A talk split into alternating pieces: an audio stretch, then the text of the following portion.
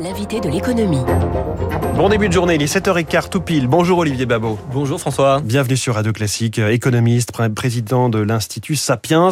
Le scénario d'une grande sécu anime le débat économique depuis, euh, depuis quelques jours. Hein. C'est le débat du moment. Est-ce un ballon d'essai pour faire pression sur les tarifs des mutuelles ou un vrai projet du ministre de la Santé? En tout cas, ça fait réfléchir. Et après avoir entendu il y a quelques jours un point de vue euh, très favorable, voici un contrepoint ce matin avec vous Olivier Babot. Je rappelle que l'idée c'est potentiellement d'aller jusqu'à supprimer les mutuelles. La Sécu payerait à leur place. Bon bah, simplification, réduction des, frais de gestion, sur le papier, ça a l'air génial.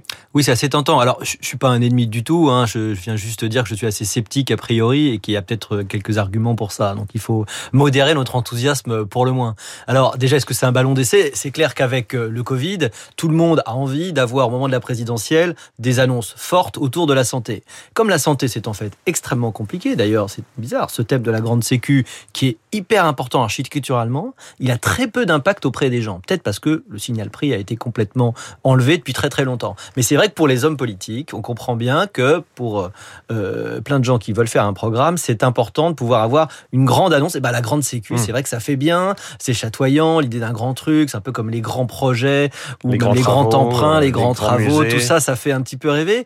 En réalité, derrière ça, on pourrait appeler ça aussi forme de nationalisation euh, de, euh, du, du, système de santé encore plus forte. Alors sur le papier, euh, c'est vrai que c'est assez tentant. Ce serait 5 à 7 milliards d'économies, euh, dit-on, qui pourraient être faits. C'est ça le principal point, le principal argument au-delà de la simplification, ce sont ces frais de gestion. En gros, Olivier Véran reproche aux mutuelles d'avoir 8 milliards d'euros de frais de gestion, notamment tout ce qui est publicité. Hein. On mm. les entend, on les voit, ces publicités euh, des mutuelles.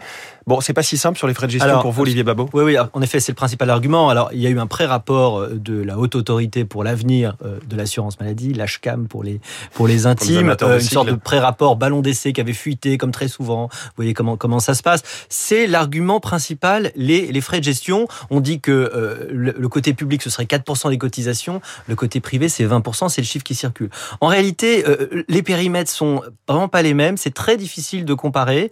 Euh, déjà, même si la sécurité sociale prend en charge trois fois plus de remboursement en quantité, en fait, les complémentaires, les mutuelles, elles ont beaucoup plus d'actes, en mmh. fait. Et donc, les actes, c'est évidemment plus coûteux. Donc, si on comparait à l'acte ou à la personne, déjà les comparaisons seraient beaucoup plus euh, seraient, vraiment différentes. Et puis euh, il y a aussi euh, la question du, des, frais commerciaux. Alors c'est vrai qu'il y a environ 40% dans les frais de gestion des mutuelles et des complémentaires qui sont des frais commerciaux. Bah oui, parce que c'est il faut les conquérir ces clients. Ils sont ils sont exactement ils sont en situation de concurrence.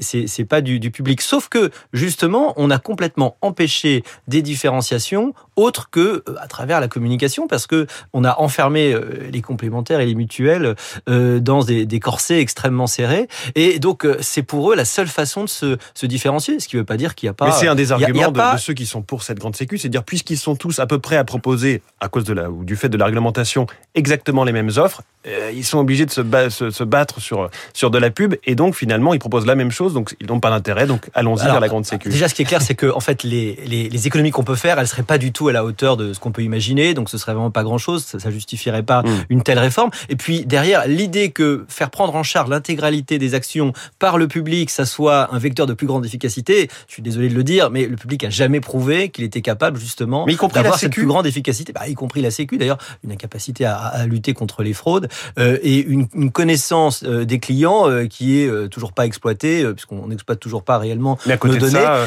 et justement, c'est la concurrence qu'il faudrait être capable de, de, développer, en particulier permettre aux, aux complémentaires de d'être positionnés sur les gros risques et non pas sur effectivement les petits risques comme aujourd'hui le l'audioprothèse, le, mmh. le, le, dentaire ou les, ou les lunettes. Mais la Sécu là n'est pas sur une espèce de vague où elle a plutôt bien géré dans une certaine mesure tout ce qui était les tests gratuits, euh, la vaccination gratuite, tout ça. On avait juste à présenter une carte vitale ou à se présenter dans un centre. C'était euh, rien à débourser, c'était assez fascinant. D'ailleurs, je pense que les étrangers qui euh, pouvaient voir ça devaient se dire quel beau pays que la France où la Sécu est si forte et si efficace. Oui, alors c'est là qu'on peut faire la différence entre efficacité et efficience. Hein. L'efficacité, c'est quand vous atteignez votre objectif et l'efficience, c'est quand vous atteignez votre objectif à moindre coût. Et ça, le coût derrière, c'est quelque chose qui, dans le système de santé, reste encore le gros problème. Et d'ailleurs, cette, cette grande réforme, elle ne pose, elle ne, elle ne relève pas, elle ne traite pas les grands problèmes que sont les déserts médicaux, évidemment l'hôpital, euh, une, un traitement de notre personnel qui fait que on n'arrive pas à avoir assez de spécialités.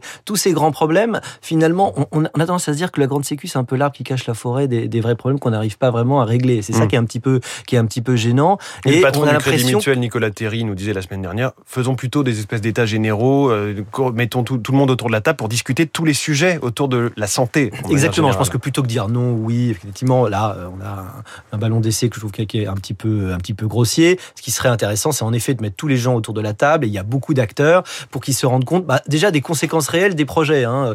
Euh, c'est intéressant quand on regarde les pays où il y a l'équivalent d'une grande sécu, comme par exemple la Grande-Bretagne. Et eh ben, c'est toujours des pays où il y a en fait une médecine à deux vitesses. Et ça, c'est une des conséquences dont il faut se prendre conscience. C'est-à-dire que il y a un moment donné où les, les, les, les services de santé en plus, ils sont payés par ceux qui ont les moyens. Ça, c'est pas vraiment quelque chose qu'on a envie d'avoir. Quels seraient ces services en plus bah, C'est les dépassements d'honoraires, c'est la chambre individuelle à l'hôpital. C'est exactement. C'est les, les, lunettes qui coûtent plus cher. C'est ce que vous voyez euh, en Grande-Bretagne, hein. c'est-à-dire que vous avez un système nationalisé euh, euh, théoriquement parfait, enfin théoriquement complet, mais vous faites la queue pour éviter la queue, pour avoir hmm. une plus grande qualité de service. Évidemment, vous passez par le privé.